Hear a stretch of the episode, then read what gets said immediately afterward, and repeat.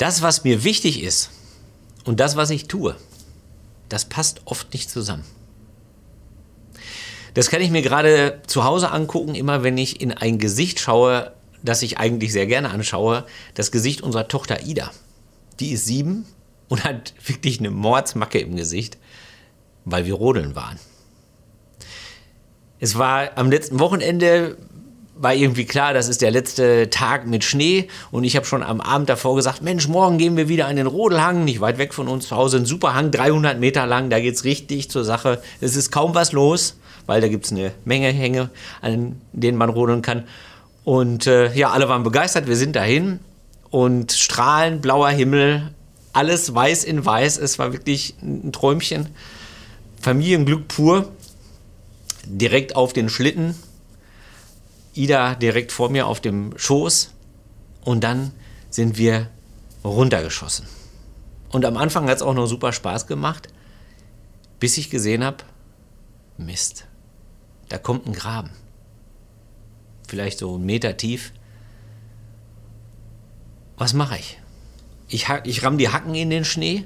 Der wirbelt auch auf wie wild. Man sieht gar nichts mehr.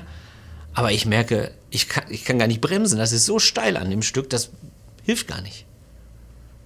Und ich ahne, ich habe noch zwei Möglichkeiten. Entweder wir krachen da ungebremst in den Graben rein und ich lande auf meiner Tochter. Oder ich werfe den ganzen Schlitten zur Seite ja, und werfe sie eigentlich aus voller Fahrt in den Schnee. Aber so oder so, ich werde ihr wehtun. Es gibt Situationen, in denen passt das, was wir wollen, das, was uns wichtig ist und das, was wir tatsächlich tun, nicht zusammen.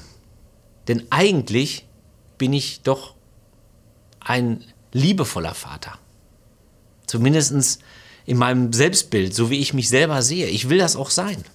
Klar, könnte immer mehr sein, ich könnte mehr zu Hause sein, alles, aber eigentlich will ich das. Und trotzdem kriege ich es nicht immer hin. Denn der liebevolle Vater hätte sicherlich vorher eine Probefahrt gemacht, um zu gucken, ob der Hang auch sicher ist. Jeder hat so etwas. Dinge, die ihm wichtig sind. Werte. Werte, die unser Handeln prägen oder prägen sollen.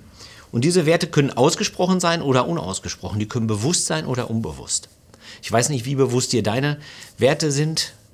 Vielleicht ist dir Erfolg wichtig oder Sicherheit oder genau das Gegenteil, Abwechslung. Oder dir ist es wichtig, Distanz zu halten zu Menschen oder ganz viel Nähe zu haben zu Menschen. Das können alle möglichen Werte sein. Wenn du noch nie drüber nachgedacht hast, vielleicht hältst du das Video kurz an und denkst mal drüber nach. Oder du tauschst dich mit jemandem drüber aus. Oder du bleibst bei mir und denkst später mal drüber nach. Jedenfalls diese Werte, wenn die nah bei dem sind, was wir tatsächlich auch tun, wenn das nah beieinander ist, dann fühlen wir uns wohl. Dann fühlen wir uns ganz. Da sind wir ganz wir selbst. Der Kreative, der kreativ sein kann, der das ausleben kann. Oder der Mensch, der Sicherheit braucht äh, um sich herum und diese Sicherheit, diese Ordnung auch tatsächlich hat. Da sind wir ganz bei uns. Da gucke ich mich auch gerne an übrigens. Da sehe ich auch gerne mich auf Fotos, wenn ich in dieser Situation bin. Was ist aber, wenn das nicht zusammenpassen kann? Zum Beispiel, wenn ich eine Arbeit annehmen muss, die gar nicht zu mir passt. Oder wenn ich im Büro die Ellenbogen ausfahren muss, obwohl ich ein Harmonietyp bin. Oder was ist, wenn ich merke, ich schaffe es gar nicht, mich um meine Kinder und meine Eltern und meinen Job zu kümmern, obwohl ich eigentlich ein Perfektionist bin. Oder ein liebevoller Mensch zum Beispiel. Oder was ist, wenn mir Ehrlichkeit total wichtig ist und ich merke, in letzter Zeit denke ich immer mehr an einen bestimmten Menschen. Und ich merke, eigentlich betrüge ich in Gedanken meinen Ehepartner. Klimaschutz ist mir wichtig, aber ich kann nicht auf Reisen verzichten. Oder Toleranz ist mir wichtig, aber ich will andere zur Toleranz zwingen. Oder ich schreie die Menschen an, die ich liebe. All das gibt es. Jeden Tag. Eigentlich bin ich ganz anders, aber ich komme so selten dazu. Und je größer diese Distanz hier ist und je länger die andauert, für kurze Zeit geht das immer. Aber je größer die Distanz ist und je länger die andauert, desto weniger sind wir bei uns selbst, desto zerrissener sind wir. Das ist der Punkt, da können wir uns dann unsere Motivation verlieren, unseren Antrieb verlieren. Da verlieren wir die Lebenslust. Eigentlich bin ich ganz anders, aber ich komme tatsächlich so selten dazu. Woher kommt das eigentlich? Das können unterschiedliche Dinge sein. Das eine ist, es können äußere Umstände sein, die dazu führen. Ich muss diese Arbeit annehmen, um mich zu ernähren und die passt aber nicht zu mir. Dann kann es sein, dass wir in Wahrheit unterschiedliche Werte in uns tragen. Dass zu einem Wert ein anderer dazukommt, der nicht dazu passt. Das ist zum Beispiel bei Goethes Faust so. Der sagt ja, zwei Seelen schlagen ach in meiner Brust. Und er meint, zwei Dinge sind ihm unglaublich wichtig, die Wissenschaft und die Logik und das Erlebnis von Lust, von großen Gefühlen, auch von verbotenen Sachen, ein bisschen Nervenkitzel. Das ist das Zweite. Und dann gibt es noch etwas, was unglaublich mächtig ist und wahrscheinlich das mächtigste, der mächtigste, der mächtigste Faktor. Das ist das, was unbewusst passiert. Immer dann, wenn wir das Gefühl haben, wir erschrecken uns über uns selbst. So bin ich doch gar nicht. Das bin nicht ich gewesen. Dann passiert das. Das ist ja bei Leuten, die äh, schlimme Dinge getan haben, es ist ja so, dass die häufig zu Protokoll geben, sie hätten gar nicht gewusst, was ihnen da widerfährt. Sie wären nicht sie selbst gewesen. Sie wären nicht es, sie wären es nicht selbst gewesen. Sie hätten neben sich gestanden. Eine Macht hätte sie ergriffen und hätte etwas mit ihnen gemacht. Zum Beispiel im Zorn. Mein Bruder wusste das schon als Kind. Der war nämlich bei uns zu Hause fürs äh, Unsinnmachen zuständig tatsächlich. Und immer wenn er wieder was ausgefressen hatte, dann kam es natürlich irgendwann so weit, dass diese unausweichliche Konfrontation mit den Eltern stattfinden musste. Und dann hat er immer gesagt, das war ich nicht, das war ein anderer Junge. Und ich glaube, in dem Augenblick hat er das auch wirklich gedacht. Das bin ich nicht selber gewesen. Das war etwas in mir, das das gemacht hat. Paulus hat diese Erfahrung auch. Er schreibt dazu, ich tue nicht das, was ich eigentlich will, das Gute, sondern ich tue das, was ich nicht will, das Böse. Ich bin nicht mehr der Handelnde. Es ist vielmehr die Sünde, die in mir wohnt. Das ist das böse Wort mit S. Ich weiß. Und ich weiß, dass viele Leute das Wort Sünde zu einem Gottesbild dazu addieren, was eigentlich Menschen klein machen soll. Ich glaube aber nicht, dass das bei Paulus so ist und für mich ist es auch nicht so. Für mich steht es eigentlich für Freiheit. Und zwar Freiheit von einer Macht, die dafür sorgt, dass ich nicht bei mir selbst bin.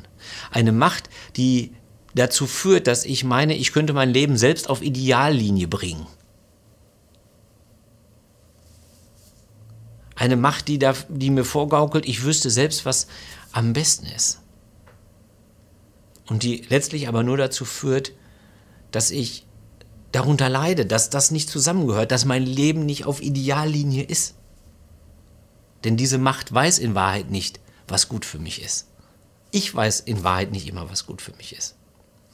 Ich will das erklären mit einem Beispiel aus der Biologie, genauer gesagt aus der Ernährung. Und zwar ist dir ja wohl klar, dass wir in einer Gesellschaft leben, die vom Überfluss geprägt ist. Wenn man durch einen Supermarkt geht, merkt man das. Es gibt Nahrungsmittel ohne Ende. Und unser Körper freut sich dann beim Einkaufen und denkt sich, ah, super, Zucker ohne Ende, Kohlenhydrate ohne Ende, Fett ohne Ende, super. Und freut sich und sagt, gib mir das, gib mir das, ich brauche das. Ich will das einlagern für schlechte Zeiten. Warum tut er das? Weil unser Körper geprägt ist von einer Jahrtausenden langen Erfahrung des Mangels. Also jetzt nicht mein Körper, der ist nicht Jahrtausende alt, sondern der Körper des Menschen. Die allermeisten Menschen in der Menschheitsgeschichte haben eben im Status des Mangels gelebt und mussten Vorräte anlegen für schlechte Zeiten. Und so sagt unser Körper heute immer noch, gib mir, gib mir, gib mir, gib mir. Das Dumme ist nur, die Mangelzeit, die kommt nicht sondern er schadet damit sich selber. Der Körper weiß an diesem Punkt nicht, was ihm gut tut. Das Böse, das ich nicht will, das tue ich. Und ich habe den Verdacht, dass es mit unserer Seele eigentlich genauso ist. Dass die auch eine tiefe Erfahrung des Mangels in sich trägt und sich wie der Körper eigentlich selbst retten will. Der Mangel, den die Seele hat, das ist der Mangel an Anerkennung, an Liebe, an Zuneigung, an Ganzsein. Und dann versucht sie, die Seele, wir versuchen das zu kompensieren. Durch mehr Erfolg, als uns gut tut, mehr Anerkennung, als uns gut tut. Mehr, mehr, mehr, mehr, mehr. Und in Wahrheit treiben wir dadurch immer weiter auseinander. Mehr Sicherheit, als uns gut tut, durch Geld zum Beispiel. Deswegen kommt das zu total abstrusen Situationen eigentlich, wenn man unser Leben mal anguckt. Und ich schließe mich da gar nicht aus, ich bin ganz genauso. Wir, wir arbeiten mehr, als wir müssen, um unseren reinen Lebensunterhalt zu erhalten, damit wir Geld haben, uns ein Auto zu kaufen, anstatt die Lebenszeit zu nehmen und die mit den Menschen zu verbringen, die wir lieben. Das ist ein Widerspruch, in dem wir leben.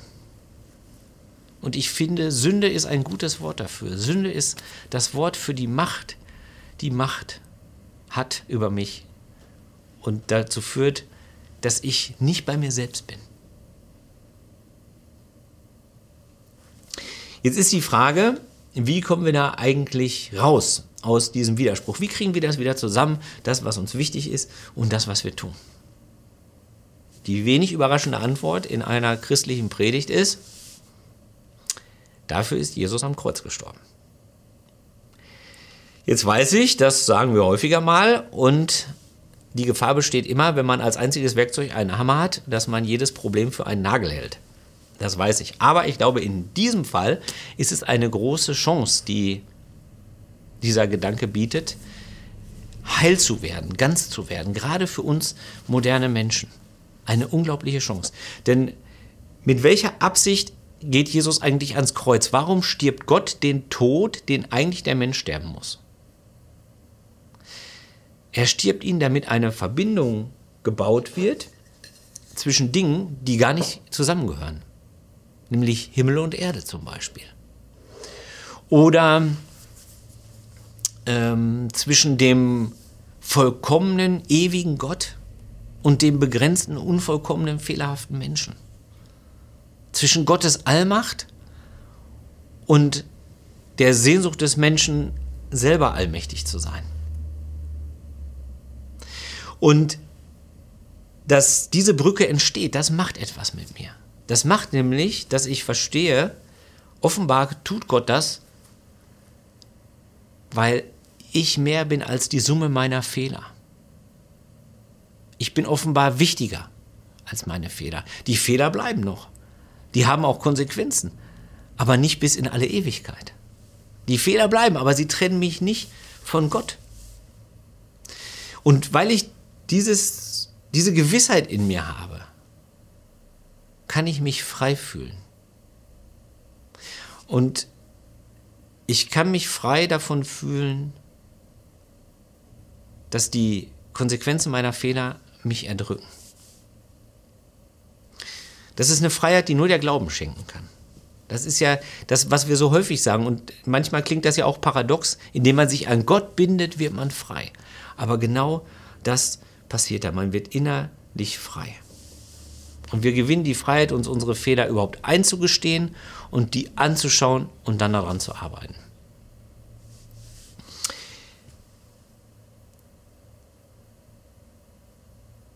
Jetzt ist das so wie, was bedeutet das für diesen Fall hier? Für unsere Zerrissenheit zwischen dem, was wir, was uns wichtig ist und dem, was wir tun. Das bedeutet, ich muss mich nicht mehr schuldig fühlen, nur weil mein Leben nicht in Ideallinie liegt. Weil ich mein Leben eben gegen mein Wesen, gegen meine Überzeugung vielleicht leben muss. Und wenn ich diesen Frieden mit dieser Lücke erstmal gefunden habe, wenn ich diesen Frieden erstmal machen kann und wenn ich den gefunden habe, dann kann ich anfangen, diese Lücke langsam aber sicher zu schließen. Mit jeder Entscheidung, die ich treffe, kann das näher zusammenkommen. Mit jedem Mal, wo ich Rache eintausche gegen Vergebung, wo ich Angst eintausche gegen Hoffnung, wo ich Tod eintausche gegen Leben. Mit jedem Mal, wo ich Ego eintausche gegen Liebe da wächst das zusammen.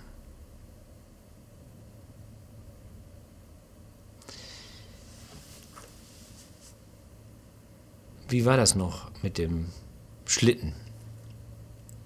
Mit unserem missratenen Sonntagsausflug. Ich habe ja gesagt, ich musste mich entscheiden, fahren wir in den Graben rein oder werfe ich Ida im Grunde genommen vom Schlitten runter. Ich habe mich dann für die zweite Möglichkeit entschieden. Und die Konsequenz ist, dass sie wirklich eine Mordsmacke im Gesicht hat. Richtig blutig. Weil die Arme uns an einem gefrorenen Maulwurfshaufen gebremst hat.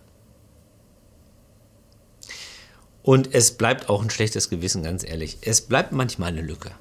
Es bleibt manchmal eine Lücke. Ich habe mich schon sieben, acht Mal bei ihr entschuldigt. Sie sagt immer, Papa, hör auf, red nicht mehr von meiner Macke.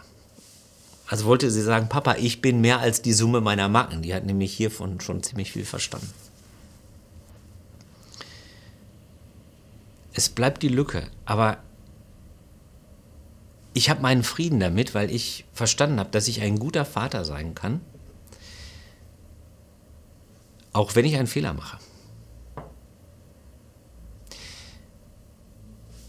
Ich weiß nicht, ob du auch manchmal das Gefühl hast, dass du da so zerrissen bist, dass du da so eine Lücke hast. Vielleicht hast du das gerade nicht, dann ist alles gut. Vielleicht hast du das aber auch.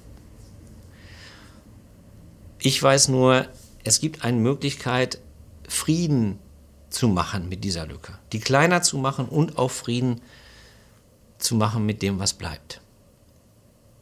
Denn wenn erstmal Frieden ist mit Gott, dann kann ich auch Frieden machen mit mir und mit meinen eigenen Fehlern. Und das ist ein Frieden, der wirklich nicht von dieser Welt ist. Deswegen sagt Jesus, meinen Frieden gebe ich euch. Ich gebe euch nicht den Frieden, den die Welt gibt. Lasst euch im Herzen keine Angst machen und lasst euch nicht entmutigen.